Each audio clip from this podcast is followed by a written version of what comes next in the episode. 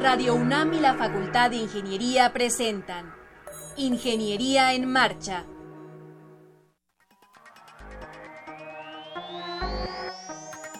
Un espacio dedicado a la divulgación del quehacer de la Facultad de Ingeniería. Ingeniería en Marcha. Le informamos sobre las innovaciones tecnológicas y de investigación. Orientamos en temas de autoconstrucción. Presentamos la cultura y las artes. Y compartimos nuestras victorias en el deporte. Ingeniería en Marcha. Un programa pensado para vincularnos con usted. Ingeniería en Marcha.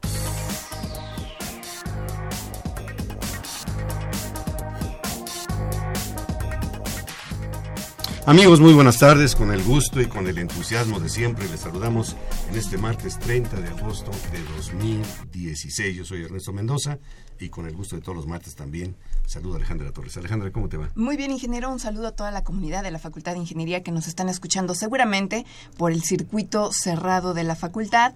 También comentarles que hoy en, en nuestra Facultad de Ingeniería se está llevando a cabo la jornada para tomar conciencia del uso racional del agua en la Facultad de Ingeniería. Va a estar por ahí la mascota Goyo recorriendo los pasillos, algunos salones. Seguramente va a andar también por el auditorio Javier Barrosierra. Así que si tienes oportunidad y seguramente le vas a los Pumas, pues no dejes pasar la chance de tomarte una foto con Goyo. Con Goyo, la, ¿cómo dicen en el estadio? La mejor mascota. la mejor mascota. Mexicano. Bien, el día de hoy tenemos eh, el placer de contar con la presencia aquí en el estudio del ingeniero Carlos Villazón Salem y de María del Carmen Navarrete Sevilla, de la Sociedad de Exalumnos de la Facultad de Ingeniería. Más adelante tendremos una entrevista con el doctor Gerardo Sierra Martínez y la maestra Jimena Gutiérrez Vázquez. Ellos nos van a hablar sobre un seminario de ingeniería lingüística y hacia el final del programa nos acompañará el alumno Raciel Cruz Rodríguez, vicepresidente de la SODVI. que es la SODVI? Es la Sociedad de desarrollo de videojuegos, eso que les interesa tanto a los jóvenes. Yo no veo ningún joven, ya no me lo imagino sin su... Eh, sin el teléfono, sin, sin la teléfono. tablet. Así es que, bueno, pues no se vaya con nosotros, esto es Ingeniería en Marcha. Para conocer las novedades editoriales que se publican en nuestro país, no te puedes perder la Feria de los Libros. Escúchalo todos los lunes a las 14 horas por el 860 de AM.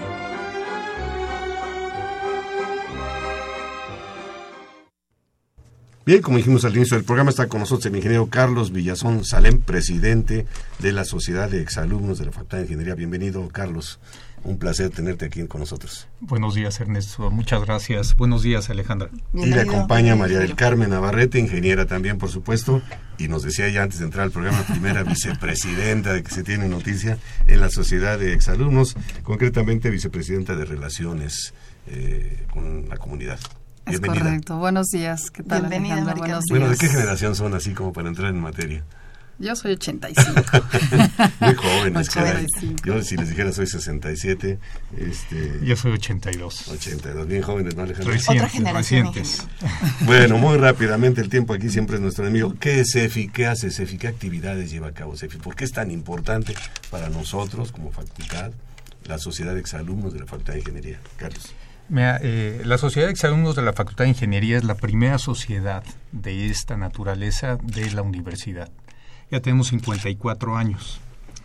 Y eh, esta sociedad se debe fundamentalmente a la Facultad de Ingeniería. Es decir, todas nuestras actividades van orientadas a apoyar moral, es decir, llevar experiencia a los alumnos, eh, conseguirle a, a los alumnos buenos buenos desarrollos, asesorar a la facultad y también apoyamos materialmente.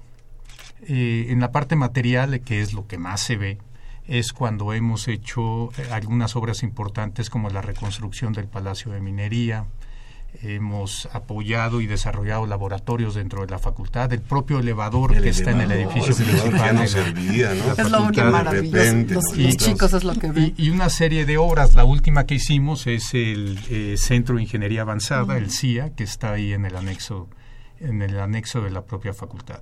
Es decir, la sociedad no es importante para la facultad no solamente por el apoyo que da, este, con los ejemplos que acabo de mencionar, sino que, y esto hay que tenerlo en cuenta, cualquier escuela habla por sus exalumnos. Los exalumnos son los que orientan y los que le dan a una facultad, la que sea, su estatus dentro de la sociedad. Pues tiene muchísima razón y yo aprovecho la oportunidad para hacer un llamado a, mis compañeros de generación. El próximo año estamos cumpliendo 50 años, ¿no? De, 67 a 2017, ¿cuántos son? Hagamos cuentas. Pues ya bastantes, simplemente dijimos que ya muchos.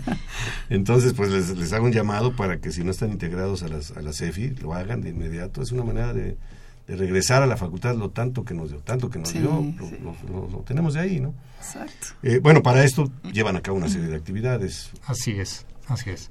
Este, y en Puerta tenemos algunas, principalmente, y me gustaría hacer referencia al Congreso. Hacemos un congreso dentro de la facultad que le llamamos la Semana CEFI, ahorita explicamos en qué consiste, y también eh, tenemos otros eventos importantes que están en cursos, como apoyar a los emprendedores de la facultad. Tenemos un programa que se llama Emprendedores EFI, precisamente, y la propia comida anual, en donde tenemos una actividad muy claramente gremial, eh, en donde tratamos de reunir a las generaciones, reunir a los ingenieros.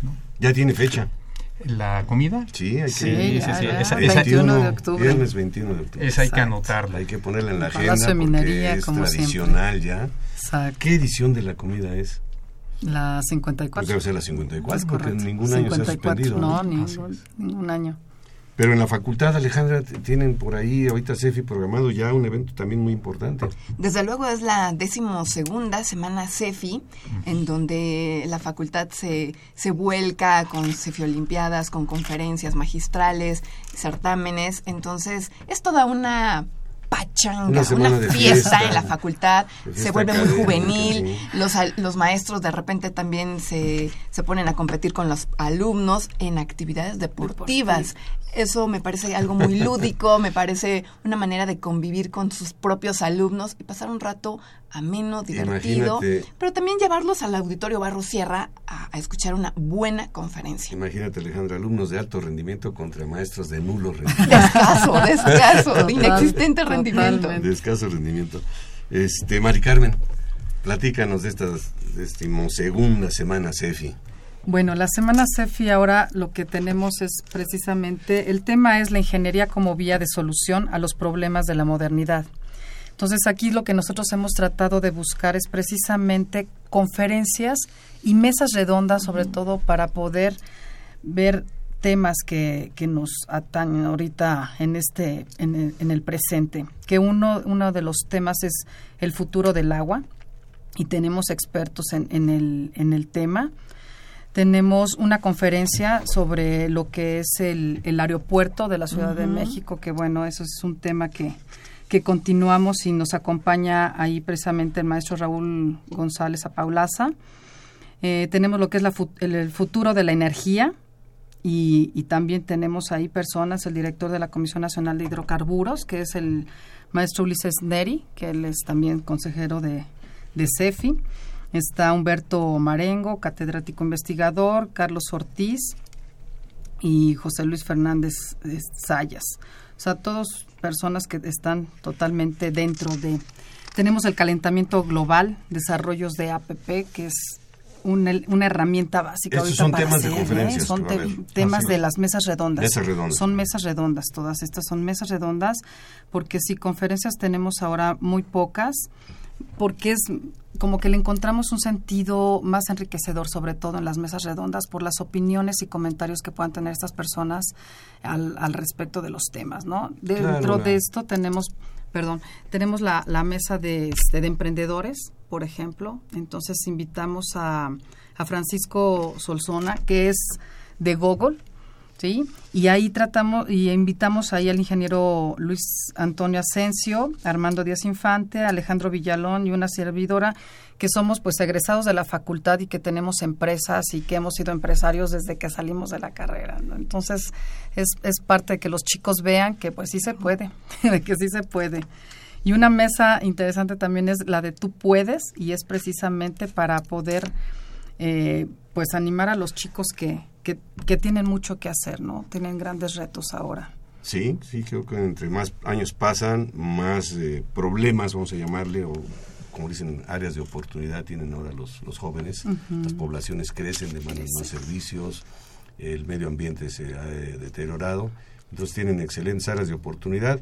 Y yo les digo a los, a los muchachos, no deben preocuparse cuando salgan eh, si van a encontrar empleo. Ustedes deben ser generadores de empleo. Exactamente. Vayan con esa mentalidad. Así se ponen es. sus empresas. Hay apoyos para las pequeñas y medianas empresas. Javier, Carlos, perdón. Carlos Villazón Salem, eh, presidente de CEFI. Eh, en esta semana, ¿a quién, a quiénes desearíamos que nos acompañaran particularmente? Mira, la semana está totalmente dedicada a los alumnos. Queremos que los alumnos de la facultad, desde el primer semestre hasta el último semestre, nos acompañen. Alejandra lo dijo muy bien, esta es una semana de fiesta. Es una semana en donde de- de- este, hay una comunión, hay una convivencia intensa entre alumnos, profesores y exalumnos de la propia facultad. Y esto es importante no solamente es la CEFE Olimpiada en donde todo el mundo se divierte, es el encuentro en los stands. Muchas empresas van a llevar stands en donde van a presentar lo que están haciendo. Tenemos, por ejemplo, una conferencia muy interesante el último día, el día viernes, en la mañana, en donde General Electric va a presentar una nueva tecnología para desarrollar el Internet de las cosas, pero muy particularmente las cosas que son este, y que controlan muchos de los servicios que tenemos, luz, turbinas, este, aviones, etcétera. ¿no? Este, y que esto es lo que viene, lo que viene a futuro, el control de todo. Este, y vamos a tener espacios en donde los, e- los alumnos pueden platicar con exalumnos. Es fiesta, lo definiste muy bien. ¿Ya dijimos las fechas? Si No, las eso es muy importante. Es la próxima semana, eh, ¿no, Carlos? Así es, es del 5 cinco. al 9 de septiembre. Del 5 al 9 de septiembre. Prácticamente todo va a ser en el edificio principal, en el edificio donde está el auditorio Javier Barro Sierra, excepto las actividades deportivas, que bueno, se va a utilizar la cancha de voleibol de playa. eh, yo no sé si van a hacer alguna carrera. ¿Qué tienen pensado hacer en ese sentido, Mari Carmen? Eh, ahora lo que está programado en lo que son los deportes es precisamente el voleibol de playa, que es lo que estábamos comentando, que está, se, están ahí al lado de la alberca olímpica. Está lo que es natación, eh, hacen también fútbol, fútbol y básquetbol, también son, son concursos que se, se hacen. Y ahí mismo el viernes se, les, se, va, se van a premiar a los chicos, sí, el viernes de la clausura se van a premiar a, a ¿Las los inscripciones a estos, eh, estas competencias son en el momento o ya desde ahorita se pueden Desde ahorita ya se pueden inscribir, de hecho está la liga en la en la página de CEFI y ahí se ahí se encuentran, ya se están inscribiendo ahora vía internet para que ya no tengan problemas los chicos de que no llegaron a tiempo a inscribirse. Sí, precisamente hoy estamos platicando de este tema que es bastante mucho más ágil para los chicos que se quieran inscribir. Y Así la página es. CEFI. es CEFI eh, Punto Punto ORG. MX. Ahí se pueden Así inscribir. es. Pues hacemos el llamado a los alumnos que ahorita nos están escuchando. Seguramente están entre una clase y la otra para que se apunten, ya sea en lo individual o por equipos, para la. Pero también el programa de mesas redondas y esta conferencia que se va a dar el viernes en General Electric sobre Internet de las Cosas. Eh, eh, ¿En qué horario está esta conferencia? La, la conferencia es a las nueve y media de la mañana el viernes, de nueve y media a once. Y ahora hicimos nada más dos bloques de mesas redondas, precisamente para que los maestros nos apoyen, ¿no? A que lleven a los chicos y los mismos maestros que también necesitamos esta actualización. Es a las once y media el primer bloque de mesas redondas y el segundo es a las cinco y media de la tarde. Entonces, para que se tengan en, en dos horarios. No confundir, el viernes se adelanta la conferencia porque es el día de Así clausura. el de la clausura. Ah, Y a las once y media es la clausura. A las nueve y media es la conferencia. Además es un buen horario porque los módulos generalmente terminan por ahí de las 11.30, los módulos de Así clases. es. Carlos, también hay algo muy importante que es el concierto didáctico. ¿Quién va a estar? Eh, ¿Quiénes son? Mira, este, eh, la Orquesta Sinfónica de, de- de Minería nos, nos facilita, creo que en esta ocasión va a ser un cuarteto. Un cuarteto, no sí. Muy seguro de ello. Sí, y la Orquesta. Sinfónica tiene un programa especial de difusión de la cultura. Entonces, aprovechamos la semana CEFI para hacer difusión dentro de la Facultad de Ingeniería de algunas obras este, importantes. Tiene, eh, el objetivo es didáctico, didáctico, empezar a difundir obras importantes ¿no? y que los alumnos empiecen a, familiarizar con ello. Los ingenieros tienen un gusto o un apetito particular por la música clásica y la ópera. Cuando uno va a la sala de Zahualcoyotl, yo creo que el 50% de los asistentes son ingenieros. Son ingenieros. Y precisamente la Orquesta Sinfónica del Palacio de Minería es una iniciativa de CEFI hace muchísimos años.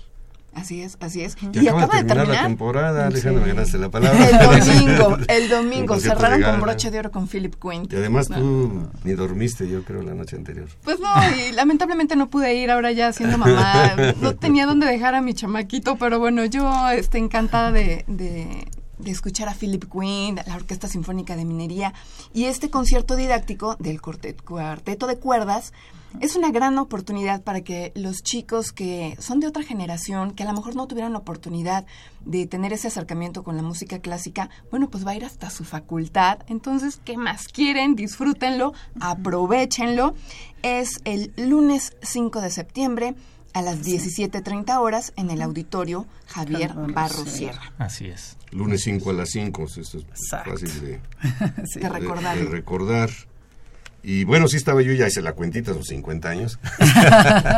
50 años cumplimos el próximo año, compañeros de la generación 67, volteen sus ojos hacia CEFI, la facultad sigue requiriendo de nosotros, así, como nosotros lo requerimos también, requerimos de la facultad, y es una manera muy práctica, muy directa de apoyar, como decía su presidente Carlos Villazón, moral y materialmente. Es bonito hacerlo moralmente, pero también requerimos cuestiones materiales. Entonces ahí está una oportunidad de hacerlo a través de la CEFI y reiteramos la invitación para esta decimosegunda semana de CEFI que se va a llevar a cabo del 5 al 9 de septiembre, es decir, la próxima semana, en la facultad con una gama de actividades que ya nos han estado describiendo. Algo que quisieran agregar y que no les hayamos preguntado. bueno, queremos también comentar sobre un concurso que hay de emprendedores precisamente ah, en, la, si hay en la Facultad de Ingeniería. CEFI tenemos el, el concurso Emprendedores CEFI, que precisamente es un concurso que invita a ser multidisciplinario, no precisamente nada más es de ingenieros, sino invitan los mismos alumnos de la Facultad de Ingeniería a hacer equipos multidisciplinarios. Entonces entran, tienen que estar todos inscritos en la UNAM, eso sí, y de nivel licenciatura. Y es una oportunidad de, de proporcionarles una mentoría de cómo hacer una empresa y aparte pues poder hacer estas empresas escalables que es lo más importante no porque ya después dicen ya me dieron la lana y ahora yo qué hago y ya me dijeron que sí está padre y ahora yo cómo despego entonces esa es la parte importante de que estamos conformados hay un equipo de, de, ingenieros, empresarios, donde asesoramos y orientamos a los chavos cómo hacer empresas y por qué tienen que hacer empresas hoy. Si mal no recuerdo, Mari Carmen, eh, los ganadores de, de, este certamen el año pasado hicieron una bicicleta plegable.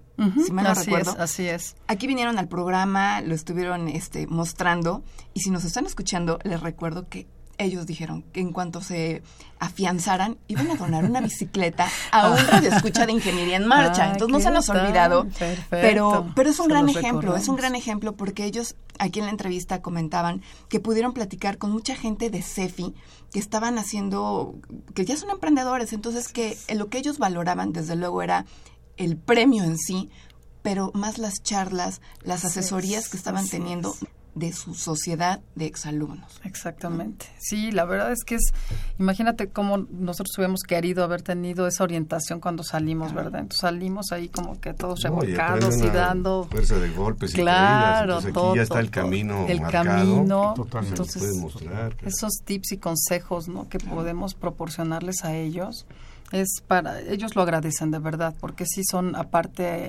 se les trata de apoyar con, con talleres, ¿no? Como el modelo Canvas y como pláticas financieras en las cuales son pues herramientas que luego no tenemos a la mano ahí en la facultad y que las necesitamos definitivamente. Ahí son ellos quienes reciben el apoyo moral y también material. También material, sí, claro, para poder echar a andar su empresa. Entonces, pues no se pierdan ese concurso Emprendedores CEFI que va a ser dentro de la semana. se va, sí, estamos ahorita en este concurso. Carlos. Este, pues mira, nada más finalizar. Eh, me quedo con una idea de, de, nuestro actual rector, el doctor Graue, que decía que se es, uno inicia siendo universitario el día que se inscribe en la universidad, pero uno nunca termina de ser universitario. No tiene fecha. Nos acompaña hasta que nos vayamos de este mundo. Eh, y, y CEFI es una forma de extender esa vida universitaria con un contacto directo con la facultad. Somos el contacto para todos los, para todos los exalumnos. Este, yo invito a todos los exalumnos que nos estén escuchando y a los futuros exalumnos que están recibiéndose, que están en la tesis o que están en los últimos semestres, a que nos visiten a nuestra página, se enteren lo que estamos haciendo y sean miembros de CEFI. Es muy importante. Insisto, y no dejaré de decirlo, todas las universidades logran su fama, logran su posicionamiento y logran también su desarrollo gracias a los exalumnos de las mismas. Es muy importante la comunión entre exalumnos y su facultad. Muy cierto, y yo debo comentar para nuestro auditorio que cuando los alumnos se titulan, pues EFI les hace llegar una felicitación Así y una es. invitación para que se afilien sin costo a, a, a, la, la, sociedad y como siempre le decimos ya después habrán de contribuir Agradecer. su granito de arena. en la medida claro, de lo posible. Pero es el inicio, es el inicio sí, de un claro. proceso en el cual estamos retribuyendo algo de lo que mucho de algo de lo mucho que nos dio la facultad. Muy bien. Pues muchas gracias, muchas gracias. Muchas gracias. Al ingeniero muchas Carlos gracias. Villazón Salem, presidente de la Sociedad de Exalumnos de la Facultad de Ingeniería, y a la ingeniera Mari, María del Carmen Navarrete Sevilla, vicepresidenta. La primera vicepresidenta, ¿verdad?, en la historia de la sociedad. Es correcto. Muy bien, muy bien. Así Muchas es. gracias. Mucho gusto de tenerlos aquí en este programa y muchas mucho éxito gracias. la semana CEFI, por ahí estaremos al pendiente. Claro que sí, Muchas muchas, gracias. gracias. Gracias. Vamos a un brevísimo corte y regresamos con ustedes. Para conocer las novedades editoriales que se publican en nuestro país, no te puedes perder la Feria de los Libros. Escúchalo todos los lunes a las 14 horas por el 860 de AM.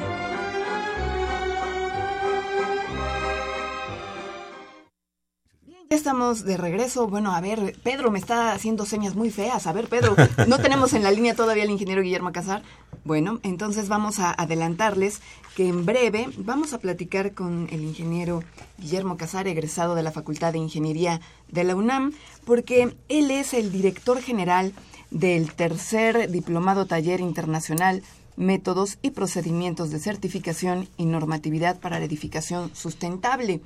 Regularmente todos los viernes eh, tienen una conferencia magistral y este viernes 2 de septiembre de 17 a 19 horas no es la excepción. Ingeniero, ¿cómo está? Ya está con nosotros en la línea. ¿Cómo le va? Buenas tardes. Buenas tardes. Ingeniero, yo lo escucho muy cortado. Eh, ¿Usted tiene oportunidad de escucharme bien? Sí.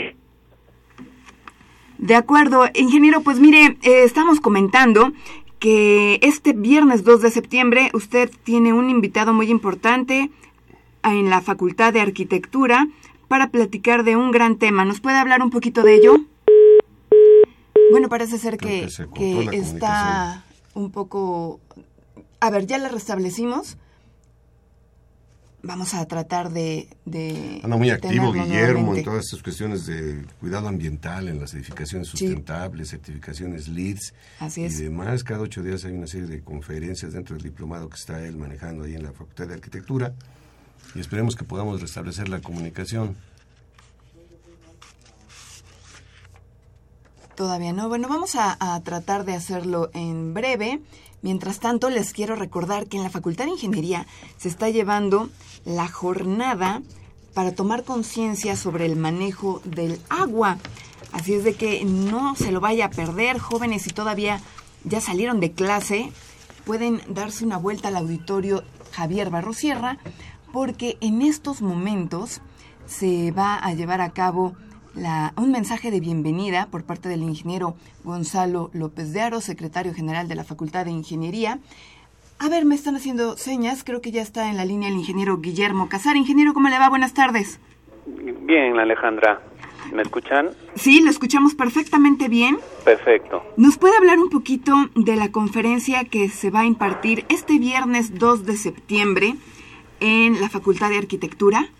Sí, como no, Alejandra. Eh, pues para todo el público, dentro del marco del tercer diplomado taller internacional Métodos y Procedimientos de Certificación y Normatividad para Edificación Sustentable en la Facultad de Arquitectura de la UNAM, tenemos la conferencia magistral por el ingeniero Darío Iguarbuenboitia González con el tema de commissioning y en, un resumen breve eh, consiste que en la actualidad la industria de la construcción más que nunca requiere de procesos de aseguramiento de calidad para garantizar que lo que quieren los dueños, inversionistas y desarrolladores sea lo que se diseñe, se especifique correctamente, se construya, se ponga en marcha de manera adecuada y se opere de acuerdo a su diseño e instalación.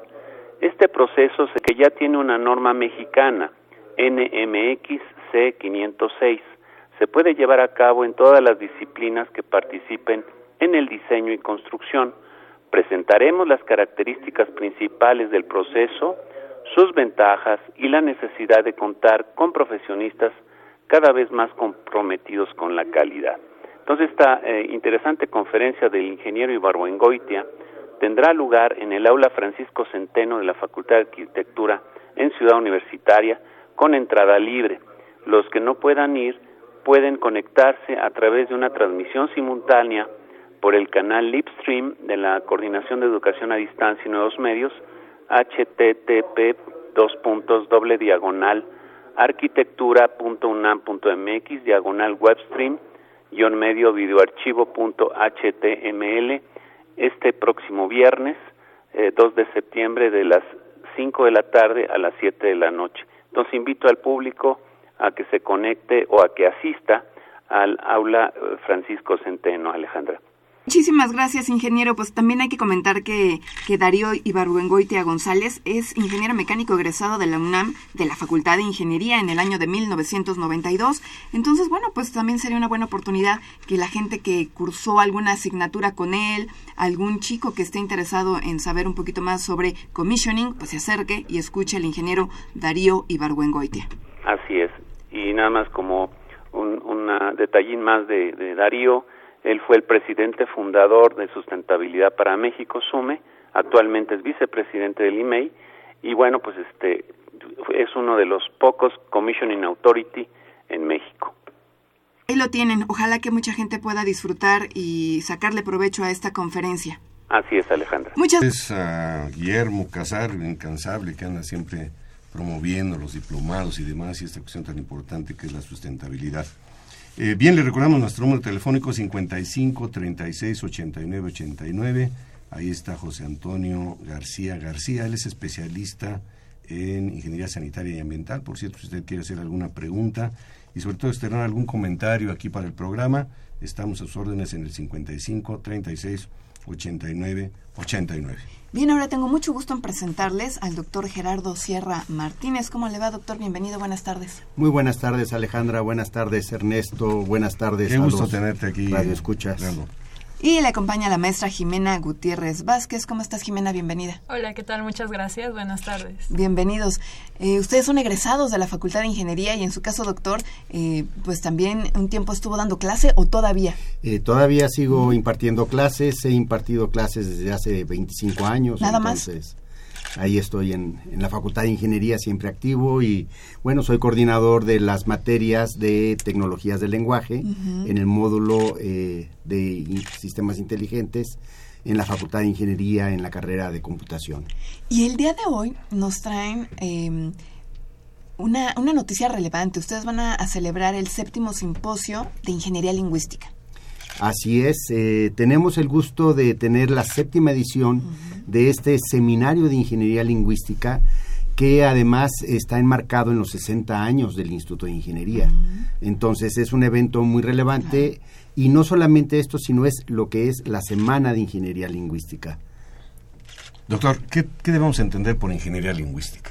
Es una buena pregunta. Eh, realmente es un área de investigación aplicada y de desarrollo eh, visto así muy ampliamente. Entonces, todo lo que hacemos hoy en día cuando usamos nuestros celulares, cuando este, nos levantamos, estamos ya eh, chateando, estamos eh, conectados con la máquina y estamos utilizando el lenguaje natural.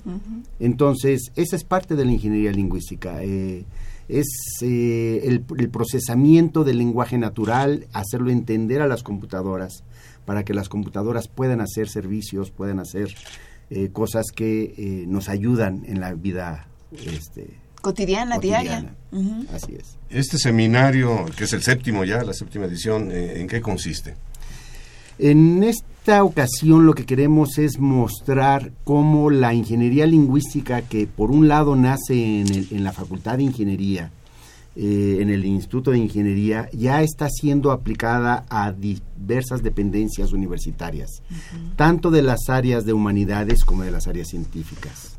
Por ejemplo, en el área científica está el Centro de Ciencias Genómicas, donde se procesa gran cantidad de información eh, y es necesario hacer una curación sobre esa información que no se puede hacer manualmente sin, eh, si no se tiene el apoyo de la computadora y el entendimiento del lenguaje natural.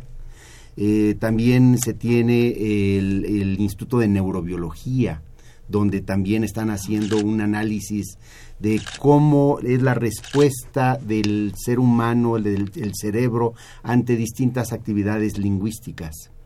En el área de humanidades tenemos, por ejemplo, el Instituto de Investigaciones Estéticas eh, y también tenemos...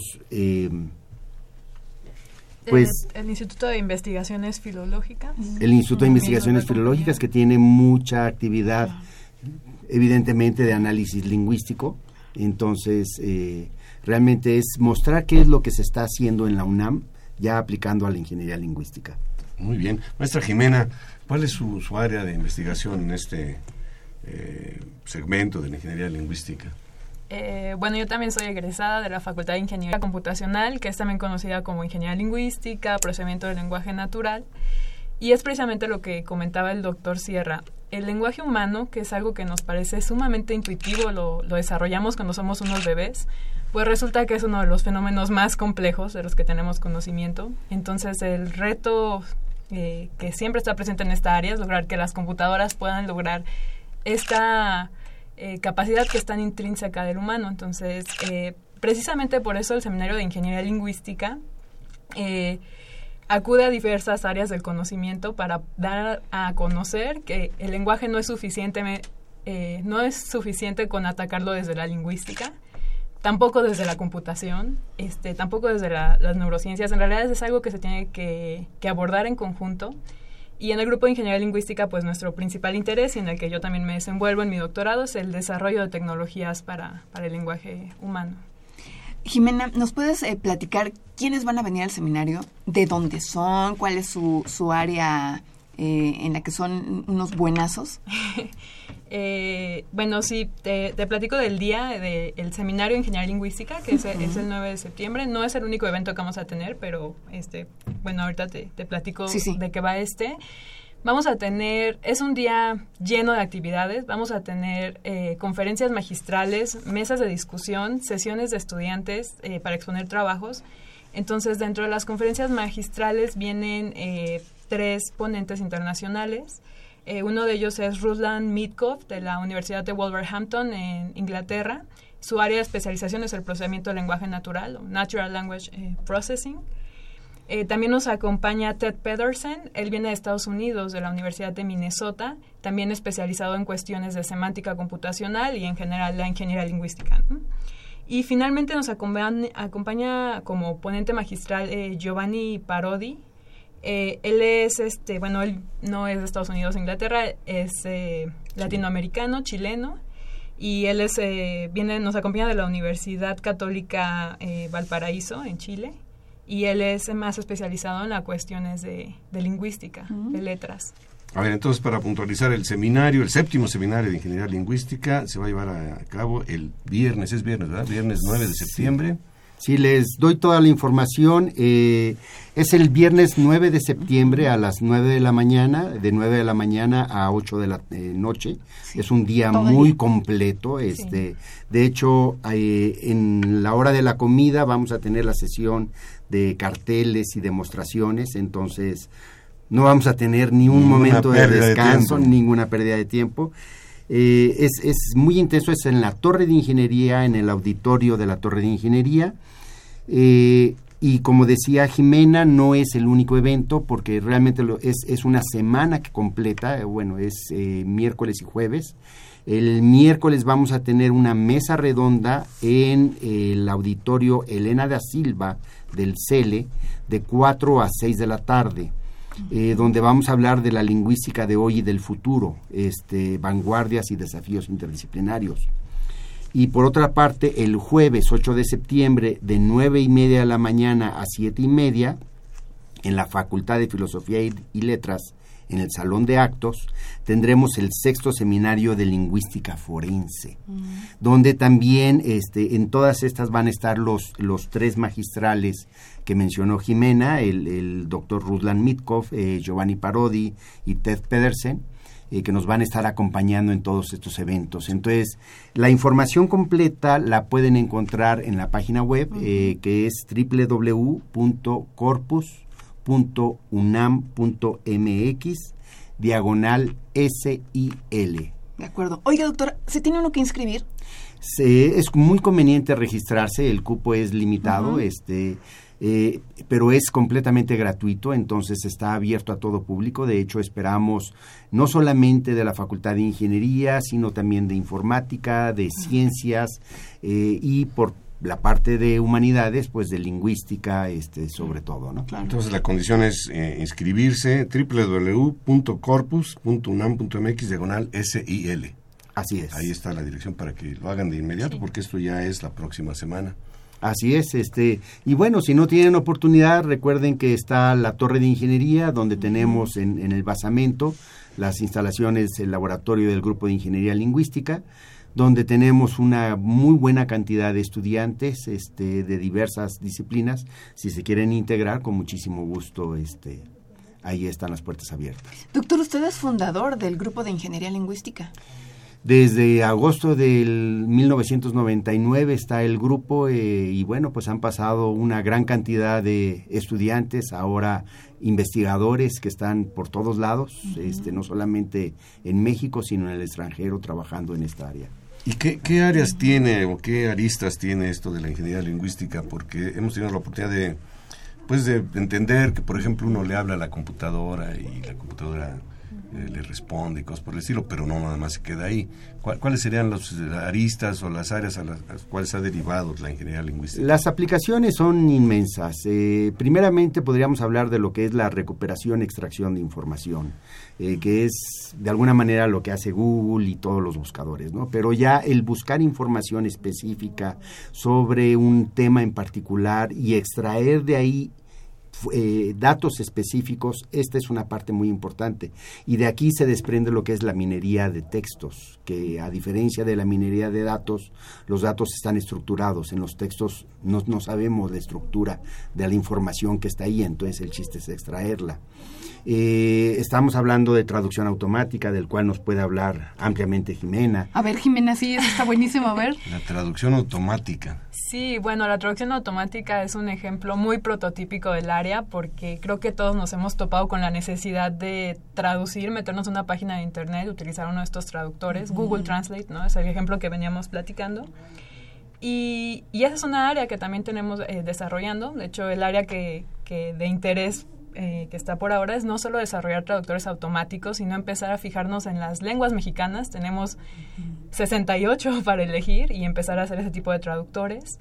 Este, y desde luego, eh, bueno, esta es una, una aplicación muy conocida, pero hay muchas otras. Eh. También está la minería de opiniones, que esa está muy en boga actualmente, que esta cuestión de eh, tener métodos automáticos que del texto, por ejemplo, de los tweets, de los comentarios de Facebook, de los comentarios de un periódico, puedan extraer cuál es la polaridad de las opiniones, qué se está diciendo. Eh, también cuestiones relacionadas con eh, semántica computacional, es decir, que la computadora sea capaz de entender, entre comillas, el significado de las cosas. E-, es otra otra vertiente, no sé. Eh, y, y, algunas otras actividades como hoy en día eh, con la cuestión de la seguridad, la parte de la lingüística forense.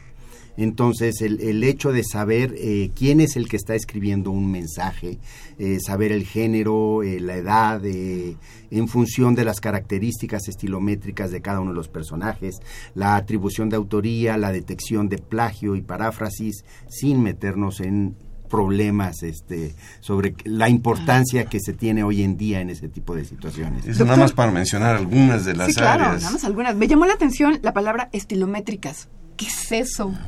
Eh, lo que pasa es que todos, aunque ah, de igual manera, así como nos podemos identificar con la huella textual, este, El iris. el, el iris, La eh, huella la digital. huella digital, de la misma manera, de la forma en la que hablamos, la forma en que escribimos, tenemos ciertas características que son únicas. El chiste es saber identificar cuáles son esas características que tenemos nosotros y poder extraerlas para poder diferenciar de otros autores. Wow. Y lo que decía la maestra de la traducción ¿qué? Automática, simultánea, pues va a llegar el día en que estemos hablando en español y nuestro interlocutor que habla, no sé, checo a lo mejor, nos está entendiendo perfectamente. Y él, a, a su vez, cuando él hable, le vamos a entender sí. con un audífono que tengamos conectado a un aparatito, me imagino sí. que sí. La verdad, eso es, esa es una de las tantas cosas que se pretende, eh, que quisiéramos llegar a ese, a ese momento, pero hay mucho que trabajar. Es mucho lo que hay que hacer todavía y realmente ese es por eso que la ingeniería lingüística es, es, es un área de desarrollo, de investigación, porque hay mucho trabajo por delante y están cordialmente invitados a participar en esta área. Pues esta área tan interesante, eh, las personas que no conozcan o que conozcan mucho, que quieran conocer, está el séptimo seminario de Ingeniería Lingüística en Puerta para llevarse a cabo el próximo viernes de septiembre a las 9, 9 a las 9 curiosamente, en la Torre de Ingeniería y dos actividades que nos acaban de compartir nuestros invitados. El miércoles, una mesa redonda de 16 a 18 horas. No logré apuntar en dónde va a ser En esto el auditorio del CELE. en el auditorio del CELE y luego en la Facultad de Filosofía el jueves de 9.30 a 19.30 el sexto seminario de lingüística forense.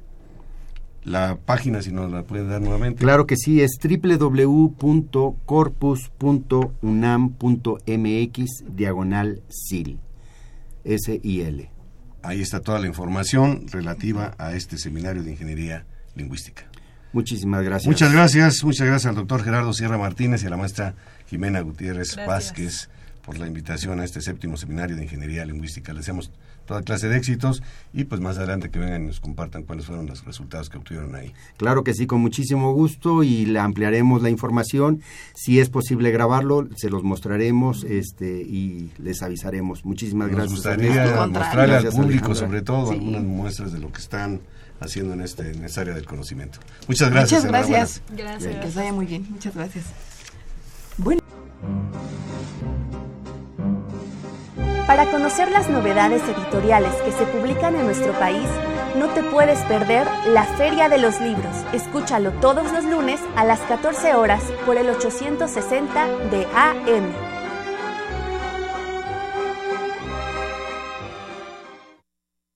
computación. A ver, regresamos con ustedes y está con nosotros ya Raciel Cruz Rodríguez de Ingeniería, estudiante de Ingeniería en Computación, Sí. pero él es vicepresidente de la SODVI, S-O-D-V-I, Sociedad de Desarrollo de De Videojuegos. Bienvenido.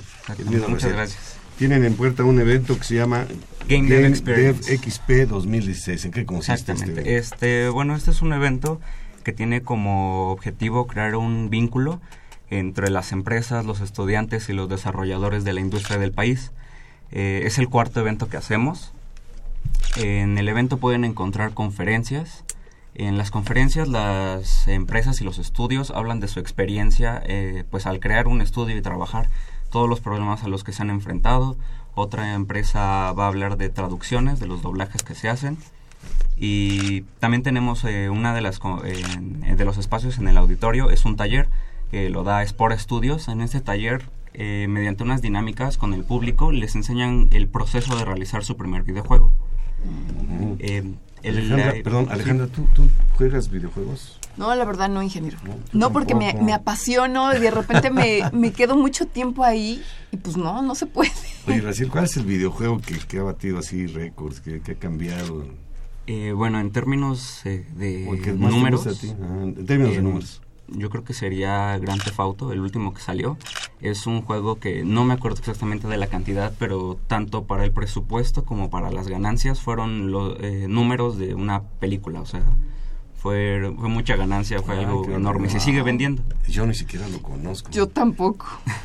¿De ver, qué trata, Raciel, así Eh, en términos generales? Bueno, ese juego en realidad eso es una serie de son varios juegos y tratan pues como de la vida cotidiana, pero también incluye temas algo crudos, como algo de violencia y Ah, problemas entre la gente, el gobierno, delincuencia.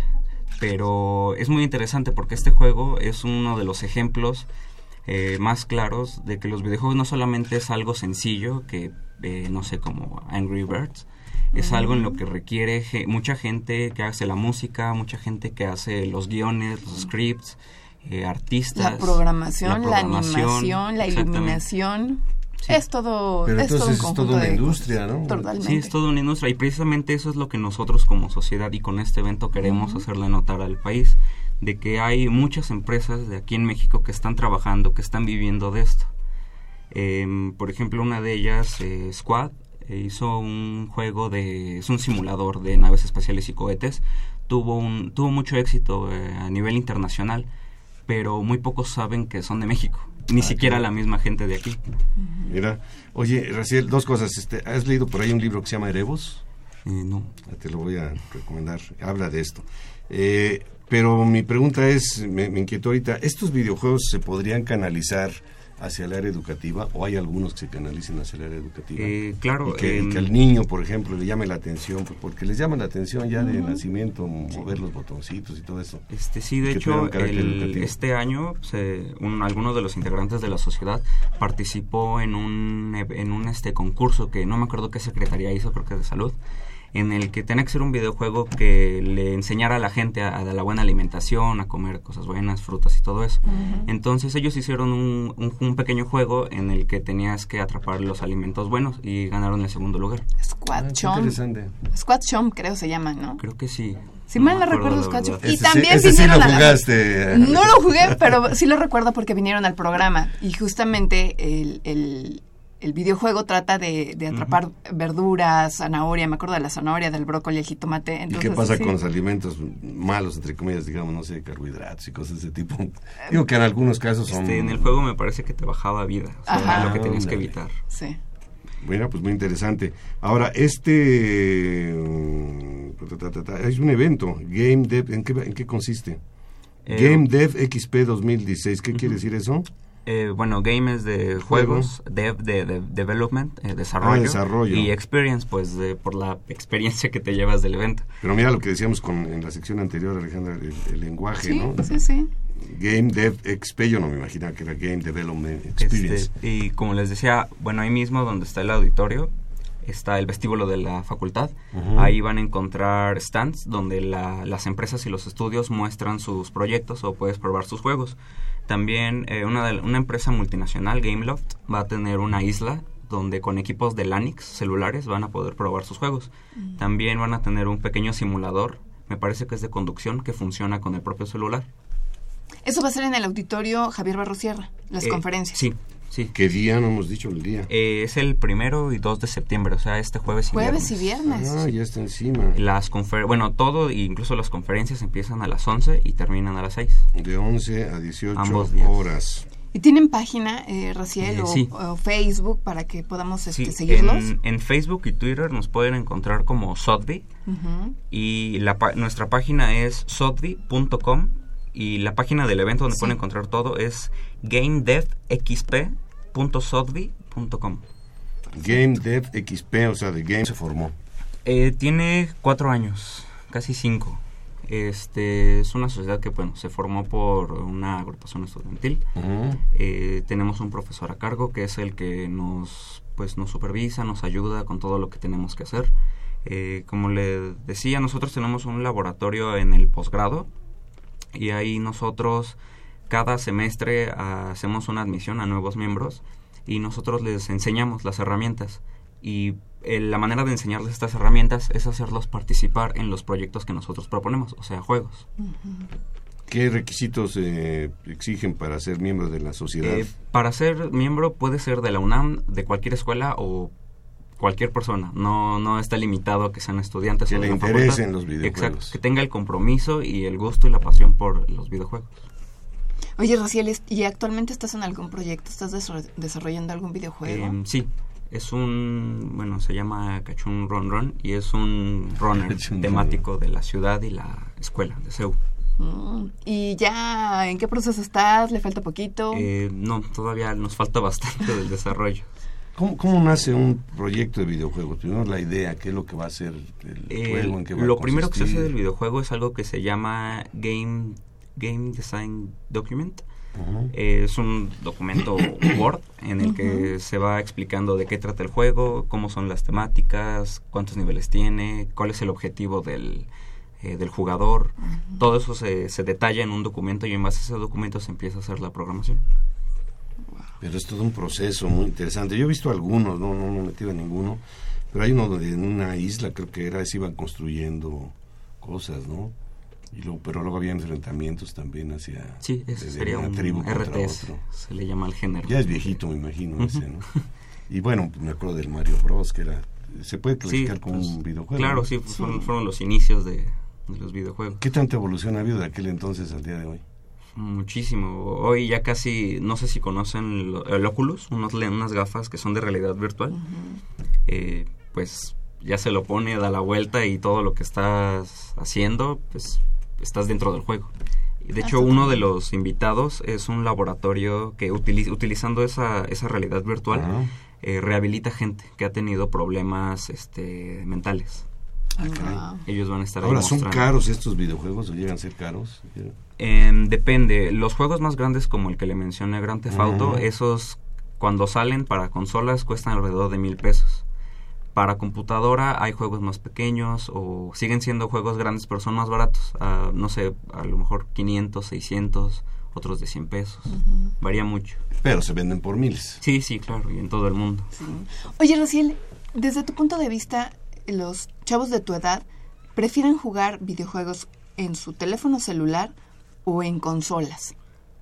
Mm, yo creo que es igual. Lo que pasa es que hay dos tipos, bueno, sí puede haber dos tipos de jugadores. Eh, se, le, ha- se le llama casual a los que juegan en el teléfono solo por ratitos, pequeños juegos.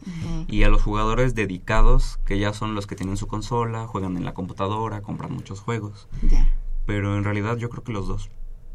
Mira. Por el tamaño tal vez la consola es más cómoda, ¿no? Sí, seguro. Sí, sí. Pero tiene una habilidad en el celular también Sí, que me impresionante. sorprende. Me Impresionante. sorprende. Eh, ¿No hay algún concurso dentro de este evento que ustedes están desarrollando? Este, me parece que Gameloft y Squad, que son las empresas, las empresas más grandes que tenemos, eh, van a ofrecer este regalos y van a hacer concursos. Como ellos llevan este consolas y para probar sus juegos, pues sí, ellos van a ofrecer algunos regalitos. Ahora, en estos juegos, eh, ¿qué se pone en, eh, a prueba? ¿La, la habilidad en el motriz, digamos, de quien lo maneja? O, la capacidad de análisis? ¿O cuál es el...? Mm, pues a grandes rasgos podrían ser los dos, pero existen muchos géneros de los videojuegos. Hay unos que son muy simples, en los que nada más tienes que apretar el, un- la pantalla en cierto ritmo. Hay otros en los que son muy fáciles de jugar, pero tienes que resolver, no sé, quizás acertijos, Ah, bien. puzzles y cosas así. como esto que se llama, este, cuando van los coches, como, como si fuera un rally, digamos, ¿no? Vas, vas resolviendo algunos acertijos que te llevan a otros Exacto, caminos y sí, demás. para pasar al siguiente nivel. Por ejemplo, aquel que era de, de pelea, un luchador contra otro que seleccionaba Street un Fighter. Ah, ¿no? un fighter, sí. Pues ese, ese era, era más bien de sí, ahí sí es pura habilidad de, de, las- de pues, los dedos. de qué tanto puedes mover y acordarte de los, las combinaciones de las teclas. Sí, es tremendo, ¿eh? Tremendo. Por Sí. ejemplo, el de fútbol que hay de fútbol, pues que con la flechita esta das pase, con esta le tiras a gol, con esa Sí. retrocedes. Y, y- y, pues, pues, uno... Se requiere práctica, en otras palabras. Sí, claro. ¿Qué tanto tiempo se dedica a los videojuegos? ¿Qué tanto tiempo dedica la gente? ¿Hay estadísticas? Mm, aproximadamente yo, esos ya son los jugadores dedicados, digamos. Y a los niños pues hay que racionarles, Sí. racionarlos, mejor Sí, dicho. o sea, los videojuegos son algo muy bueno, te enseñan eh, una habilidad mental, te, te enseñan también inglés, mucha gente ha aprendido inglés porque la mayoría están en ese idioma, pero pues también hay que controlarlo, para sobre todo con los niños. Y porque se les va el tiempo y Exacto. no hacen la tarea ni y quieren irse a dormir siquiera. ¿eh? No, tampoco. Es tremendo la cuestión de los días. Bueno, pues si eh, reiteramos la, la invitación, este Raciel, Raciel Cruz Rodríguez, estudiante de computación, del evento que tendremos el, el- entre el 1 y el 2, o sea, pasado mañana, Sí. pasado mañana de 11 a 18 horas, en donde dijimos, En la Facultad de Ingeniería, en la entrada. Eso está, bueno, si no conocen, está a un lado de las islas, en el campus central. Y en el- el, en el lobby va a ser ahí. En el Sí, vestíbulo del En el vestíbulo, sí, exacto. auditorio En el vestíbulo están todos los stands y las demostraciones y a un lado está la entrada del auditorio. Vestíbulo del Auditorio Javier Barros Sierra. ¿Algo más que quisieras agregar, Raciel? Este, mm, pues... Saludos a tus... Ah, bueno, pues nada miembros más de la sociedad de agradecer a, a toda la sociedad porque pues sin ellos no hubiéramos podido lograr este evento, todas las cosas que, que hacemos ahí como ¿Qué sociedad. tiempo les llevó planearlo? Pues unos tres meses más o menos. De planeación Sí, sobre y todo porque hay tantos mucha de- como trámites y todo eso en la escuela y es lo que nos, nos come más tiempo. Pero Bueno. ya está, ya Sí, está. Ya está, ya Jueves está- y ya está montado, así es que lo esperamos el 1 y 2 de septiembre en el vestíbulo del Auditorio Javier Barrosiera a partir de las 11 de la mañana. Y la entrada es libre para toda Totalmente persona. libre. Muy bien. Muchas gracias, Raciel. A ustedes. Muchas gracias por acompañarnos aquí en Ingeniería en Marcha.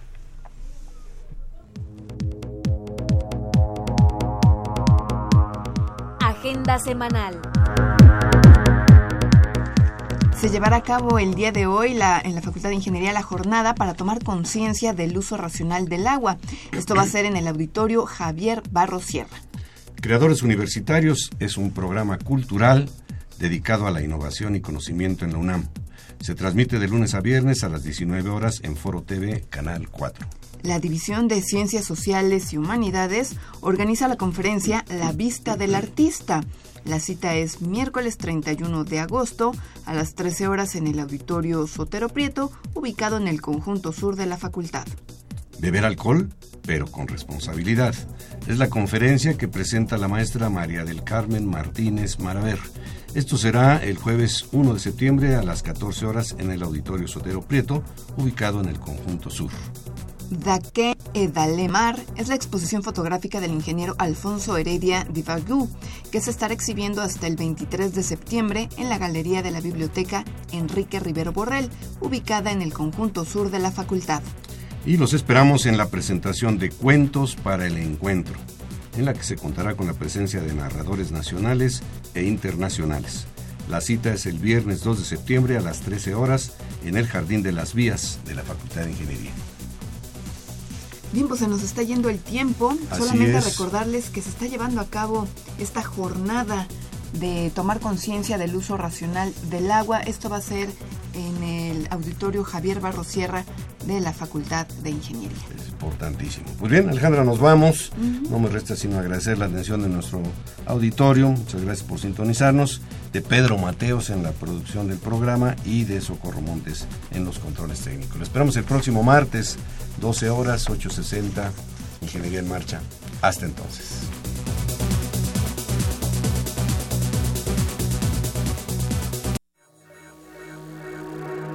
Radio UNAM y la Facultad de Ingeniería presentaron Ingeniería en Marcha.